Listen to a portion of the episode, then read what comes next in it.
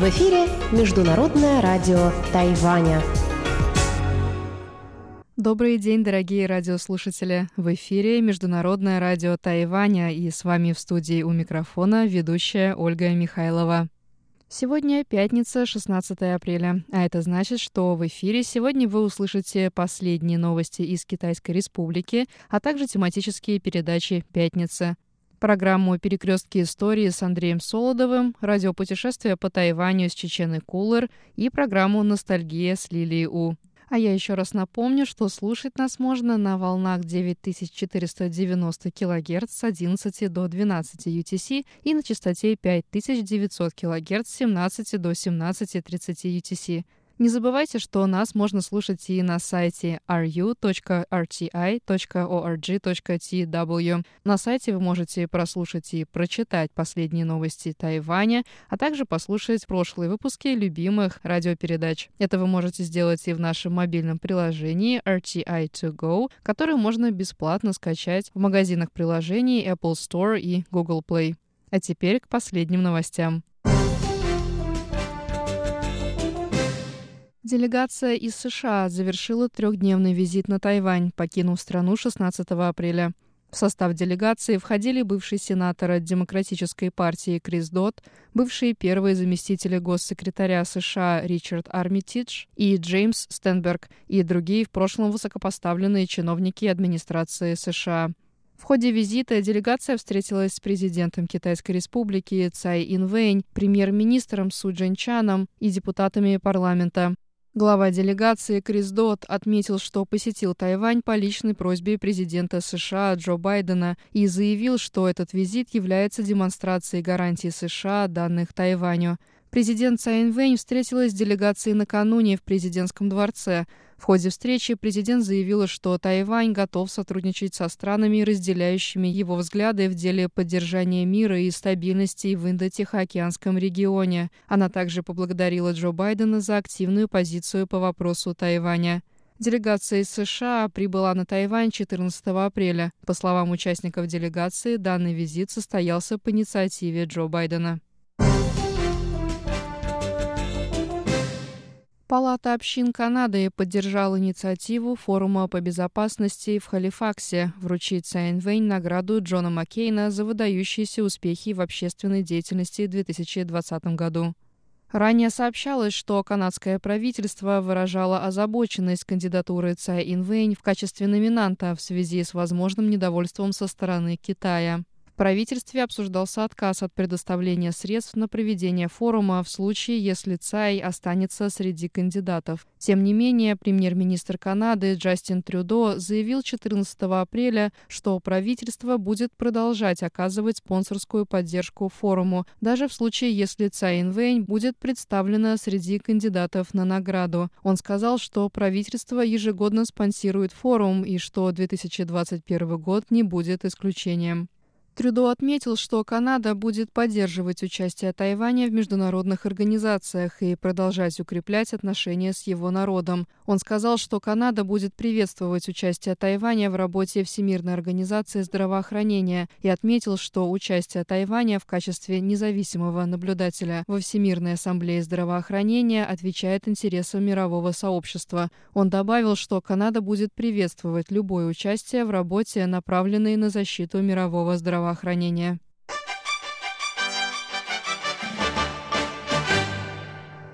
В уезде Линькоу Нового Тайбэя 15 апреля был зафиксирован случай надулярного дерматита крупного рогатого скота. После этого сообщения администрация муниципалитета Тайнань, где был зафиксирован первый случай заболевания, объявила о введении срочных противоэпидемических мер для остановки распространения заболевания. Уезд Тайнань занимает третье место в стране по поголовью крупного рогатого скота. В уезде расположены 158 фермерских хозяйств, где в общей сложности содержится 2700 особей. Глава уезда Хуан Вэйдже потребовал у местной администрации сельского хозяйства ввести срочные противоэпидемические меры. Инспекция скотоводческих хозяйств уезда завершится в ближайшие три дня. Глава Бюро сельского хозяйства муниципального правительства Тайнаня Се Яо Цин рассказал, что основными распространителями болезни являются комары, мухи и клещи – по его словам, болезнь поражает от 10 до 20% поголовья, но смертность составляет от 1 до 5%. К симптомам болезни относятся повышение у коров температуры, потеря аппетита, слезоточение и поражение на коже. Несмотря на низкую летальность при заболевании, нодулярный дерматит наносит серьезный экономический ущерб скотоводческим хозяйствам, так как приводит к снижению молочной и мясной продуктивности у коров. В связи с этим этом экстренные противоэпидемические меры являются критически важными для производителей мясной и молочной продукции.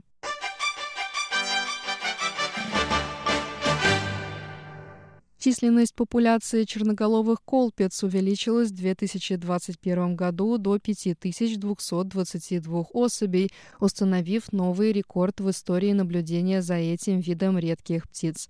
Об этом сообщило Гонконгское общество наблюдения за птицами. В прошедший зимний сезон на Тайване были замечены 3132 особи, что составляет 60% мировой популяции.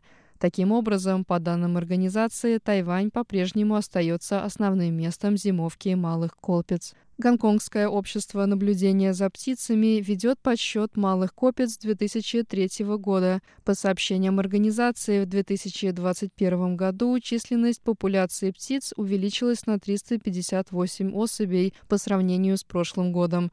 Согласно подсчетам, помимо 3132 птиц, зимовавших на Тайване, 336 особей были зарегистрированы в Гонконге, 1022 в Китае, 570 в Японии, 82 во Вьетнаме, 45 в Макао, 34 в Южной Корее. Одну птицу заметили на Филиппинах. Основные места зимовки птиц на Тайване расположены на юге острова в муниципалитетах Тайвань и Гаосюн. Черноголовая колпица – это крайне редкий вид птиц семейства ибисовых. В 1989 году популяция птиц составляла 288 особей, 150 из которых зимовали на Тайване. Благодаря усилиям по спасению вида численность популяции в последние годы значительно увеличилась. С 2015 по 2021 годы численность птиц, прилетающих на зимовку на Тайвань, регулярно составляла более 2000 птиц. Орнитологи надеются, что положительная тенденция сохранится и в будущем.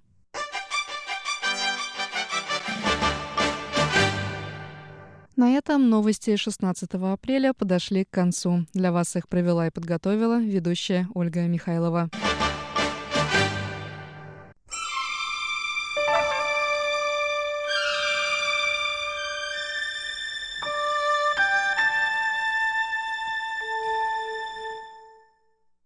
Здравствуйте, дорогие слушатели Международного радио Тайваня – в эфире еженедельная передача из рубрики «Перекрестки истории». У микрофона ведущий передачи Андрей Солодов. На протяжении последних недель, дорогие друзья, мы говорили об одном очень важном перекрестке истории, а именно об истории российско-китайских отношений. В прошлой передаче мы остановились на конце XIX – начале XX века, на событиях, связанных с участием Российской империи в подавлении восстания и хатуаней или боксеров в Китае. Участию России в этих событиях придается большое значение – историками, которые оценивают роль России по-разному, иногда даже прямо противоположным образом. Итак, продолжаем. Российско-китайские отношения начала XX века.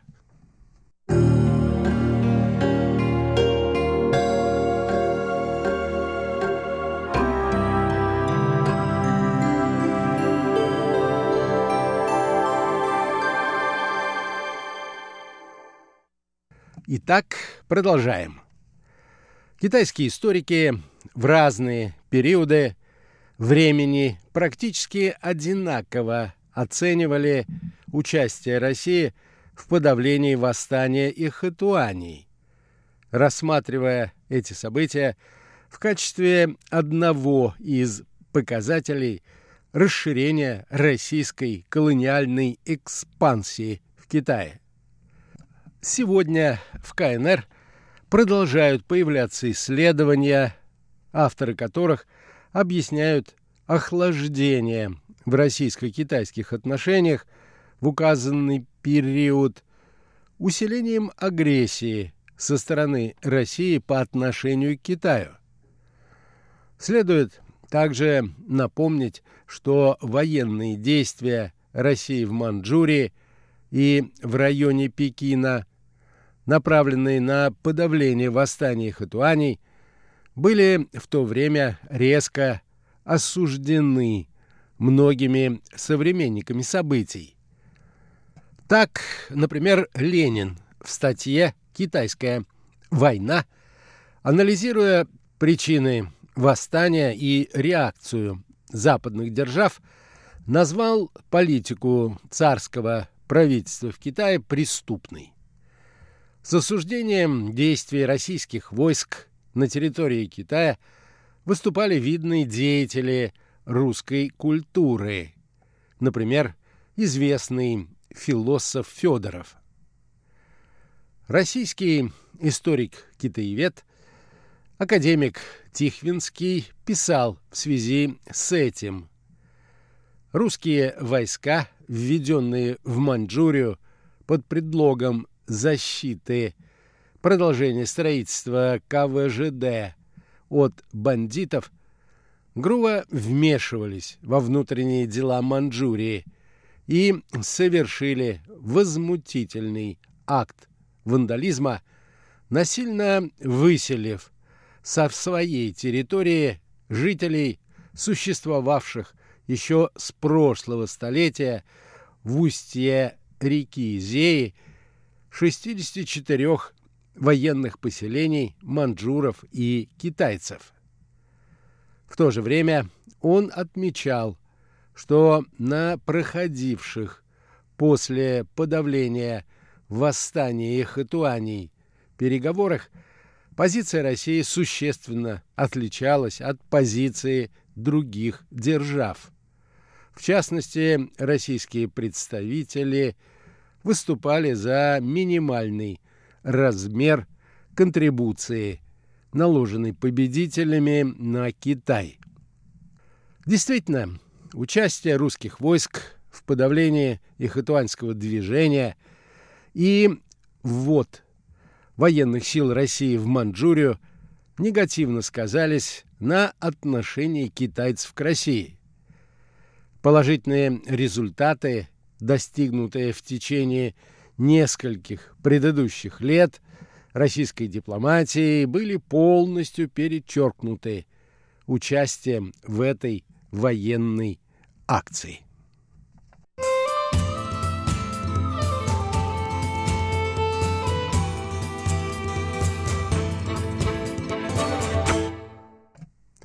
Напряженность в российско-китайских отношениях усиливалась тем, что определенные группировки в правящих кругах России старались использовать китайскую территорию для противодействия Японии. В сентябре 1902 года в Порт-Артур прибыл Безобразов, который высказался за усиление российского присутствия в Китае. Заручившись поддержкой министра внутренних дел Плева и других влиятельных особ, и невзирая на противодействие группы министров, в которую входили Витте Куропаткин и Ламсдорф, он смог добиться приостановки вывода русских войск из Манчжурии где они оставались после подавления восстания и хатуаней, и откуда их следовало вывести в соответствии с российско-китайским соглашением от апреля 1902 года. Самым важным решением, принятым по инициативе Безобразова, явилось создание на Дальнем Востоке российского наместничества, наделенного самыми широкими полномочиями. В ответ на присутствие русских войск в Манчжурии стало разворачиваться антирусское движение, в котором активное участие принимала китайская молодежь и студенчество. Примером развертывания активной антирусской кампании, которую вела в то время китайская пресса, может служить создание в 1903 году печатного органа «Тревожные вести из России», так он назывался. Редакция этого издания была под руководством Товарищества сопротивления России, в которое, в частности, входил Цхай Юанпэй, будущий министр просвещения в республиканском правительстве и будущий ректор Пекинского университета. Редакция намеревалась вести активную антироссийскую пропаганду. В то же время деятельность этой газеты стала символом иного рода. Постепенно авторы статей перешли от критики политики России к пропаганде русского революционного опыта – Русско-японская война 1904-1905 годов, которая велась на территории Китая, также способствовала развитию негативных настроений в отношении России.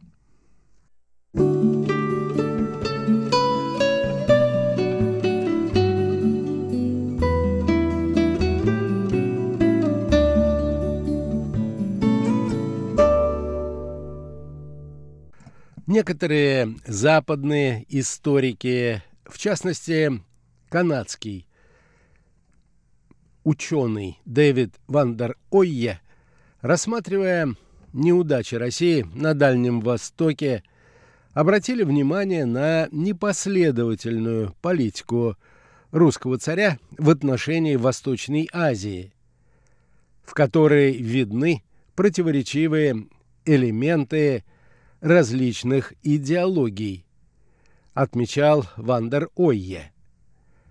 И добавлял, пренебрежительное мнение Николая о воинских навыках азиатов, его вера в превосходство русского оружия, его страстное желание построить империю на Востоке – все это черты империалистической идеологии, которая была свойственна в том числе Пржевальскому.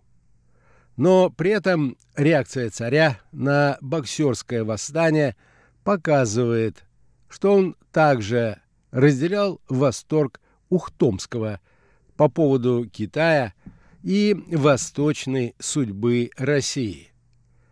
А в самом начале царствования – до того, как Николай потерял веру в своего министра финансов Витте, он был увлечен экономическими перспективами, которые сибирская железная дорога открывала для его империи. В то же время государственные отношения России и Китая продолжали развиваться.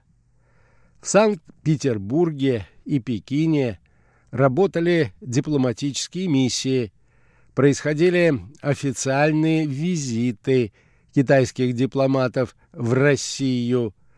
Так, в мае 1906 года в Санкт-Петербург прибыла китайская делегация, направленная цинским правительством в зарубежные страны с целью изучения их государственного устройства и конституций.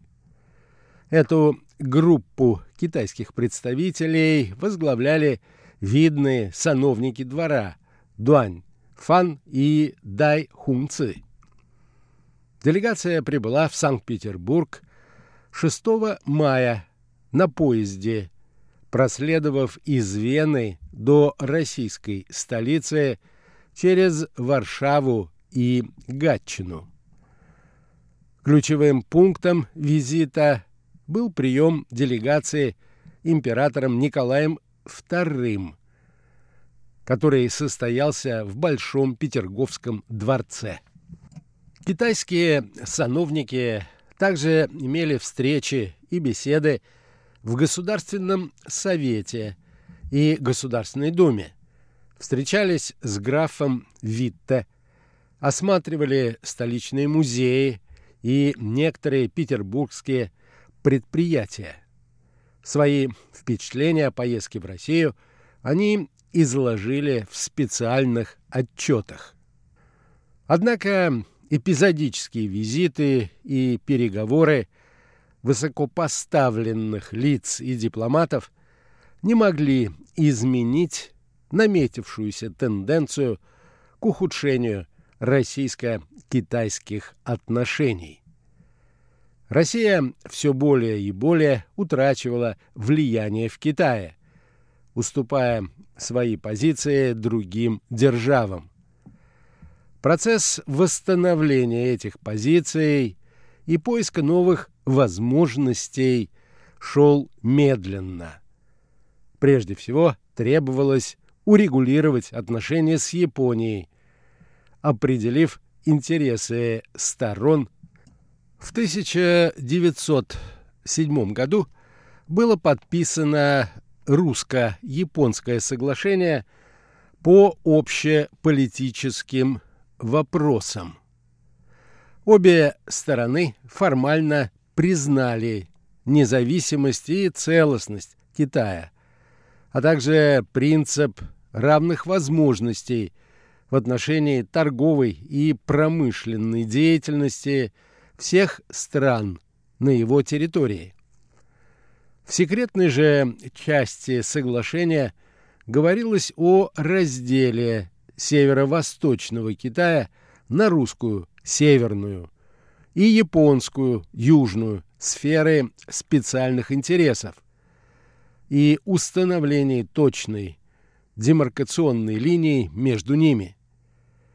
Япония также признавала наличие у России особых интересов во внешней Монголии. В октябре-ноябре 1909 года начались переговоры между Россией и Японией о согласовании действий в Манчжурии.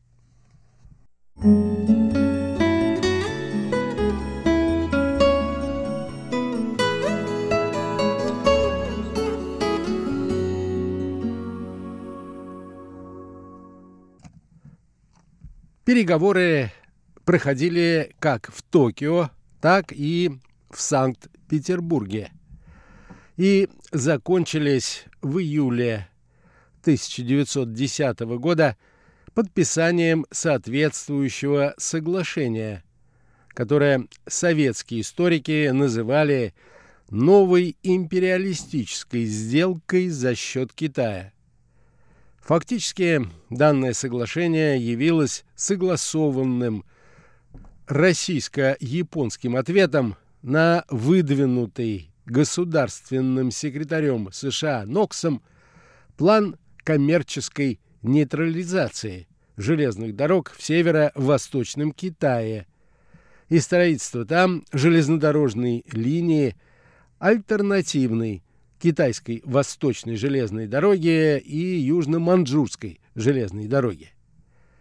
Наряду с договоренностью о поддержании статус-кво в Манчжурии Россия и Япония обязались согласовывать свои действия в случае возникновения угрозы их интересам в этом районе Китая. Фактически речь шла о совместном противостоянии империалистическим планам Соединенных Штатов.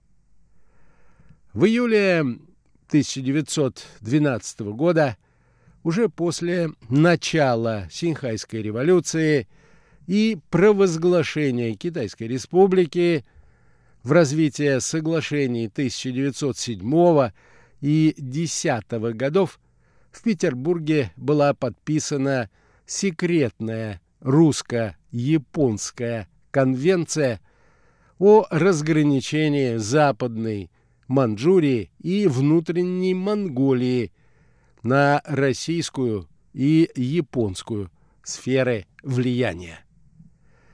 Особый интерес у исследователей в последнее время вызывают вопросы политики России в отношении Тибета.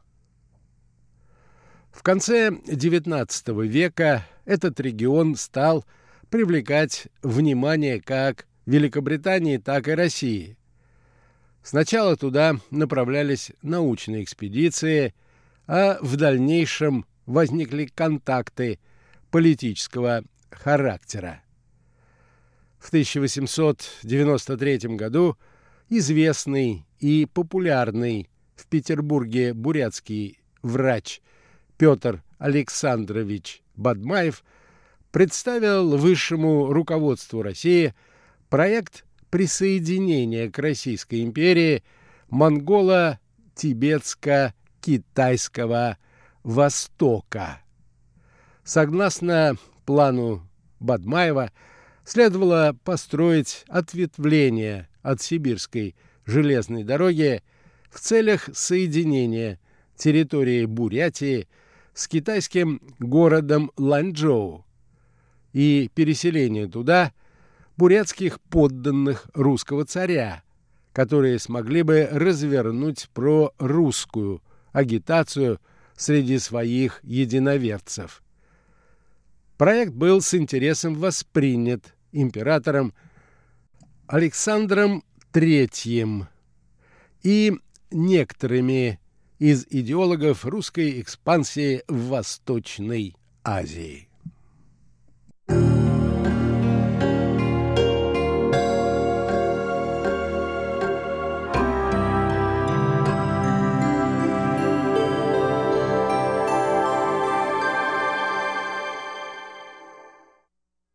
На этом, дорогие друзья, я завершаю нашу очередную передачу из рубрики «Перекрестки истории».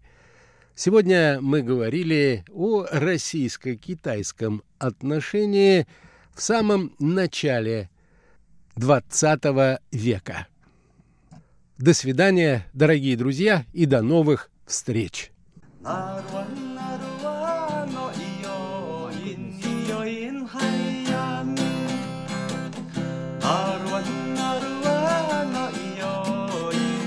人海洋。哦，那咿呀咿呀哦海洋，哦咿呀那咿呀。好的，我们谢谢中央广播电台英语主持人廖昌磊。接下来，我们第二个转播的语言俄罗斯语，气气娜。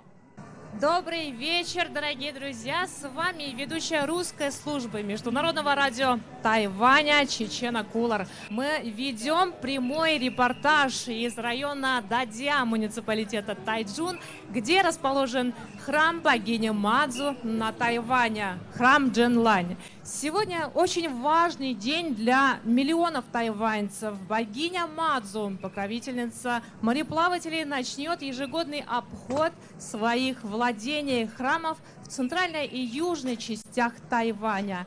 Девятидневное паломничество верующих стартует буквально через пару часов из храма Джинлань в районе Дадя, где мы сейчас находимся. Международное радио Тайваня совместно с радиостанцией «Азия» по инициативе Тайваньской ассоциации МАДЗУ и ее генерального секретаря Ю Жень ведет прямое вещание на 11 языках. Идол богини моря Мадзу пронесут Паланкине по южным районам Тайваня. Шествие продлится 9 дней и 8 ночей. Ежегодное паломничество собирает миллионы верующих, которые следуют за богиней от храма Джанлань в Дадзя до храма Фэнтянь в районе Синган уезда Дяи. Общая протяженность шествия 340 километров.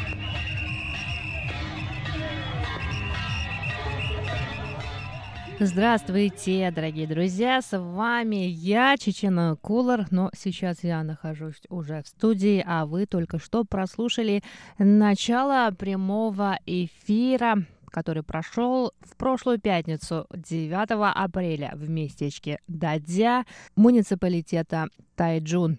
Те из наших слушателей, кто следит за страницами русской службы МРТ в социальных сетях а, ВКонтакте и Фейсбук, особенности в Фейсбуке, знают, что в прошлую пятницу Международное радио Тайваня провело прямую трансляцию с начала паломничества богини Марии Мадзу идол богини, как я уже сообщила вот в начале прямого эфира, вынесли из э, храма Дженлань. И до сих пор, а сегодня уже 16 число, богиня Мадзу находится все еще в пути.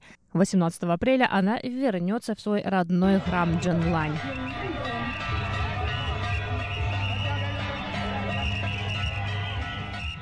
Процессия посетит 170 храмов на территории муниципалитета Тайджун, уездов Джанхуа, Юлин и Дяи. Участникам шествия предстоит преодолевать от 40 до 50 километров в день. Итак, мы начинаем наш репортаж в прямом эфире с места событий. 11 ведущих Международного радио Тайваня в течение трех часов будут рассказывать вам об этом грандиозном событии. Оставайтесь с нами. Прямая трансляция 9 апреля продлилась 4 часа, в течение которых мы, ведущие МРТ, рассказывали о паломничестве Мадзу, о богине Марей Мадзу, а также обо всем, что мы видели, сидя на этой сцене.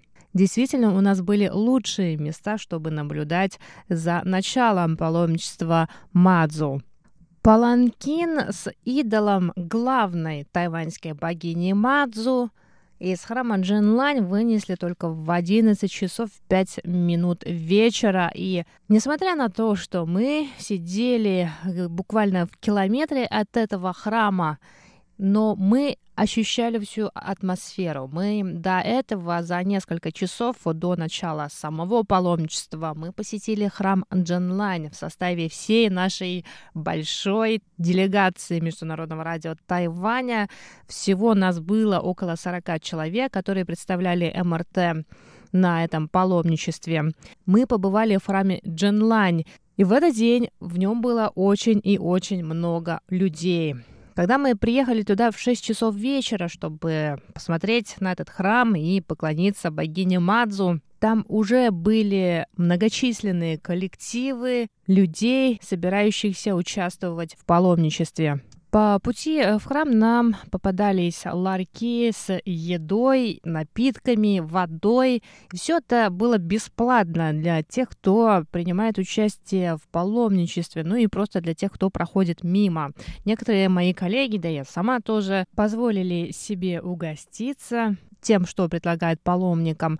А паломники в течение всего этого времени и за три дня до начала паломничества должны питаться только вегетарианской едой. И, соответственно, вся еда там была вегетарианской. Когда наш большой и дружный коллектив МРТ зашел на территорию храма Джанлань, нас объявили, но все там проводится на тайваньском языке, поэтому, к сожалению, да, к сожалению, я ничего не поняла, потому что тайваньский диалект, он очень и очень отличается от а, китайского языка, который учат иностранцы. И поклонившись три раза перед самим храмом, мы могли зайти внутрь, а внутри нас ожидало роскошное убранство традиционного даосского храма. Кое-какое видео мне удалось снять внутри этого храма. Храм построен еще во времена династии Цин. Это очень древний храм на Тайване, один из древнейших храмов на Тайване. Но все происходило в такой суматохе, поэтому видео получилось не очень красивым. Я прошу прощения за это но надеюсь, что атмосферу этого места, атмосферу этого праздника, атмосферу этого большого, самого крупного религиозного фестиваля на Тайване мне удалось передать в своих видео и в прямых эфирах, которые вы можете найти на странице русской службы МРТ в Фейсбуке. 这里是中央广播电台，我们用十一种语言转播大甲妈祖起驾绕境实况。 接下来参与转播的第二个语言是我们的俄罗斯语，气气啦。Еще раз здравствуйте, дорогие друзья! С вами снова русская служба Международного радио Тайваня. Я ведущая русской службы МРТ Чечена Кулар. Те из вас, кто смотрел прямую трансляцию в пятницу 9 апреля, знают, что мой рассказ про паломничество Мадзу, про богиню Мадзу прерывали несколько раз, а если быть точнее, то три раза, но несмотря на это, мне все-таки удалось и в этой трансляции, и в нашей собственной трансляции для русской службы МРТ рассказать обо всем, что я знаю про паломничество Мадзу. Как я уже сказала, в паломничестве участвуют храмовые и другие разные общественные коллективы. Одновременно паланкин с богиней Мадзу в течение 9 дней сопровождает около 200 или 300 тысяч человек. Это не только паломники, но и участники тех самых коллективов. Каждому из них отведена своя роль. Музыкальные коллективы отгоняют злых духов, с помощью музыкальных инструментов с низкой тональностью. Какие-то группы людей, одетые в костюмы божеств, других святых, мифических животных. Они символизируют многочисленную свиту богини Мадзу.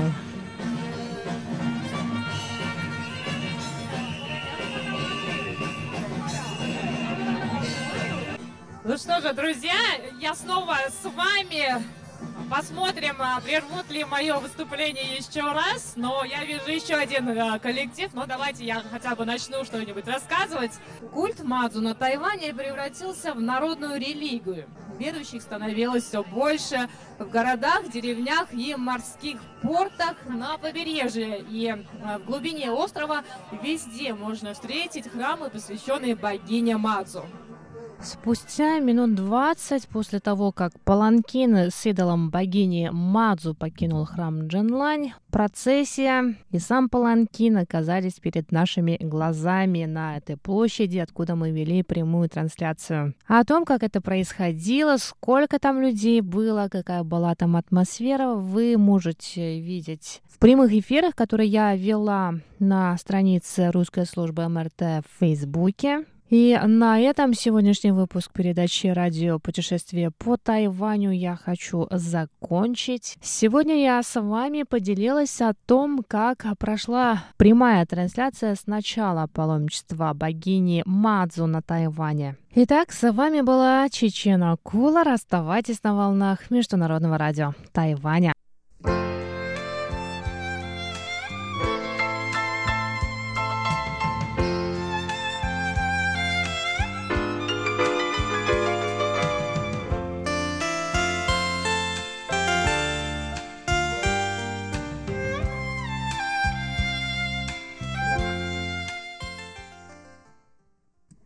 Здравствуйте, дорогие друзья!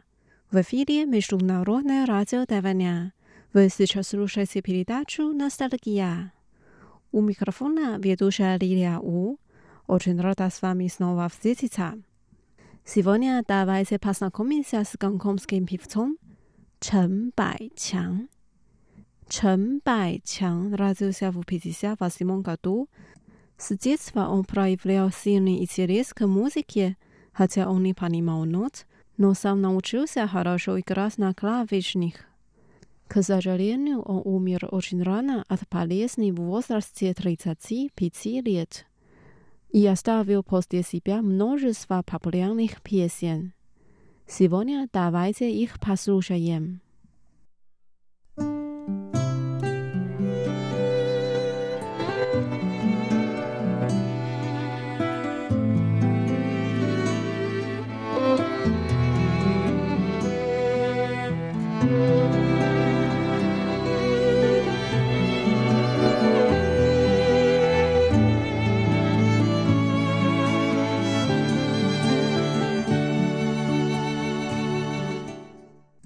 Первая песня называется «一生何求?» Что я могу требовать от жизни?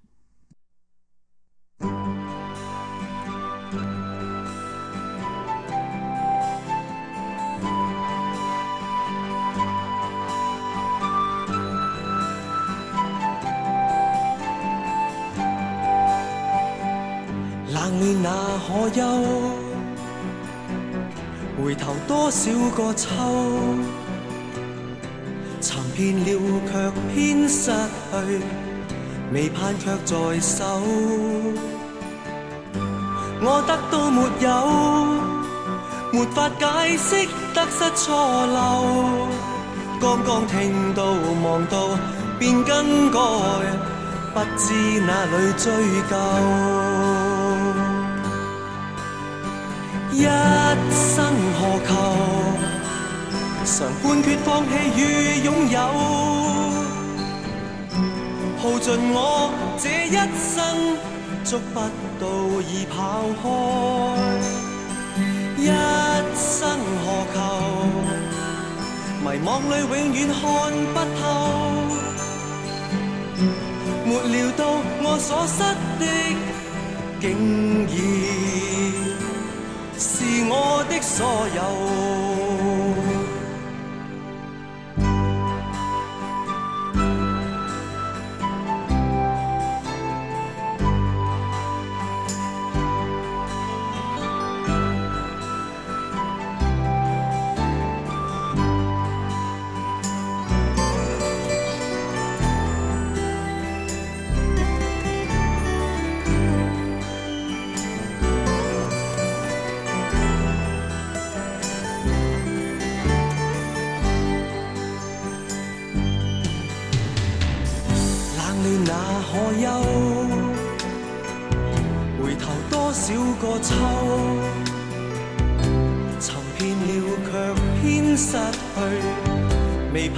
在手。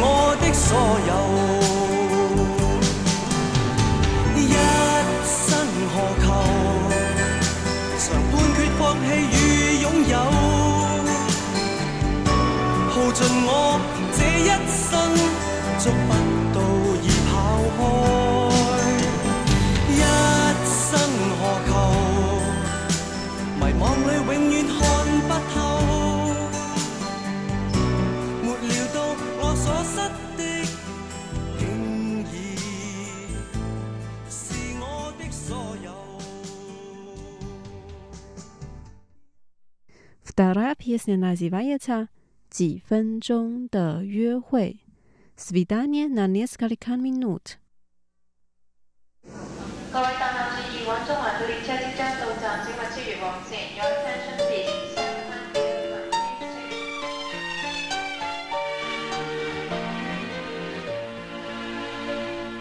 地下铁碰着她，好比心中女神。进入梦，地下铁再遇他，沉默对望。车厢中，地下铁邂逅他，车厢中的畅谈最受用，地下铁里面每日相见，愉快心里送。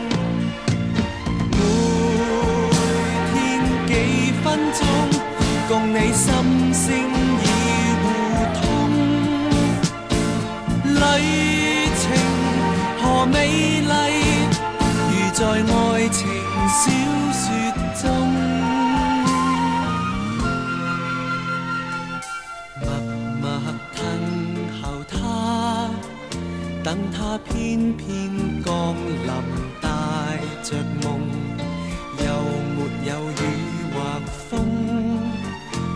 是渺然失放縱？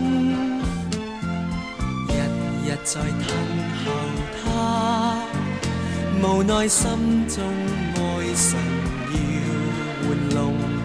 地下鐵約會似是中断，令我心暗痛。道理说不通，未到高峰已剧终。爱情难结局，期望再会一秒钟。默默等候他，等他偏偏降临，带着梦，又没有 何時渺然失放中？日日在等候他，无奈心中爱神要玩弄。地下鐵約會似是中斷，熱愛心里空。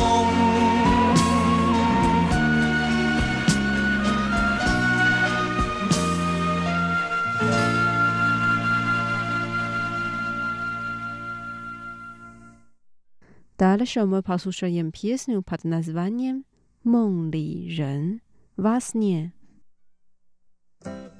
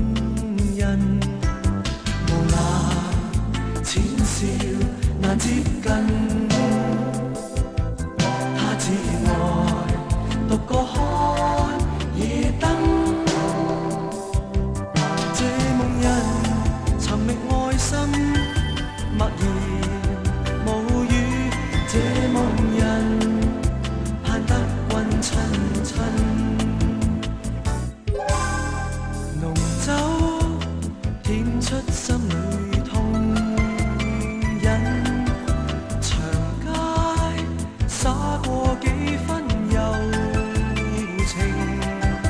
问句痴心何相印，他相告：「自爱最是真。」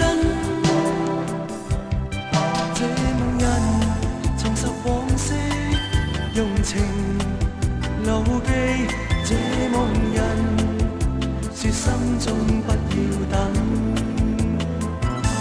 这梦人飘走为谁倾尽一生心上头此刻心想爱是永久。空空转千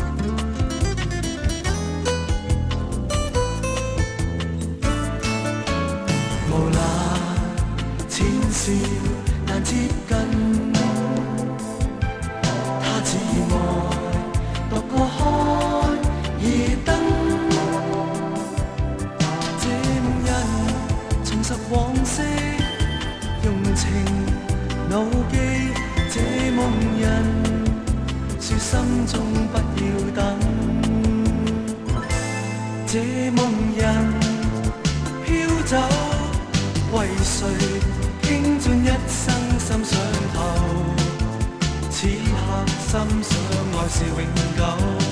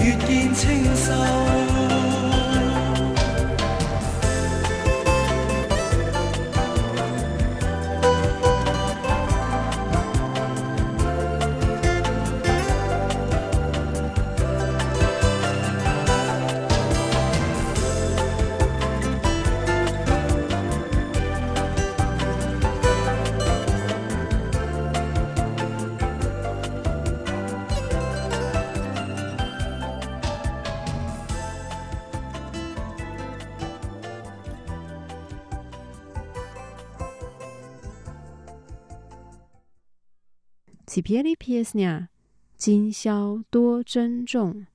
Это вечер очень дорог.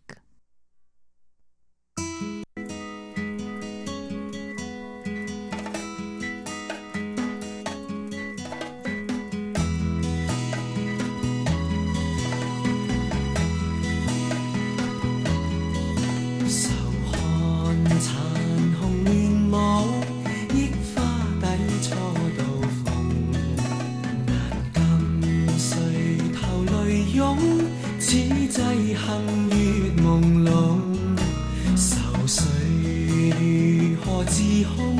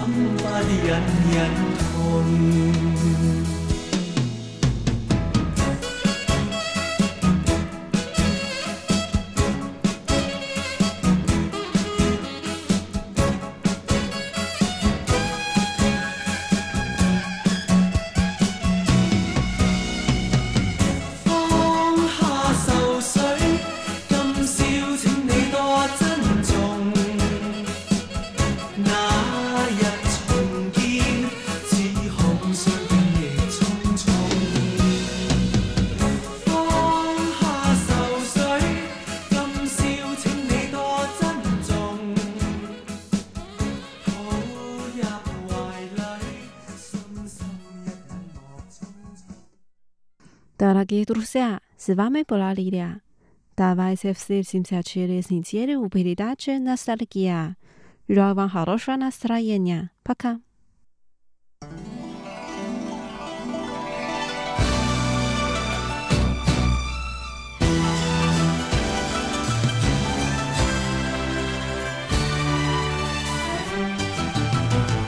Sau sui, fei bak hui fu mun sang.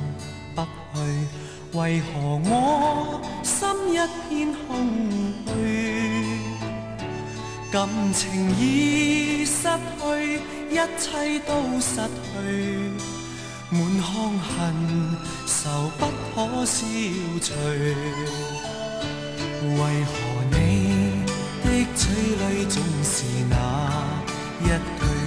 为何我的？心不会死，明白到爱失去，一切都不对。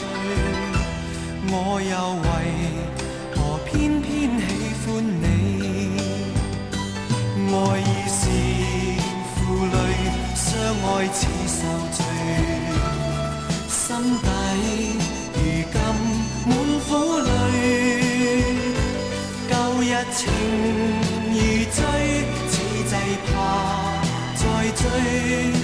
偏偏痴心想见你。为何我心分秒想着过过去？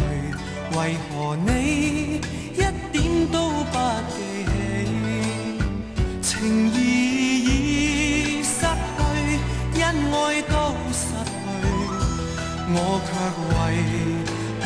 偏偏喜欢。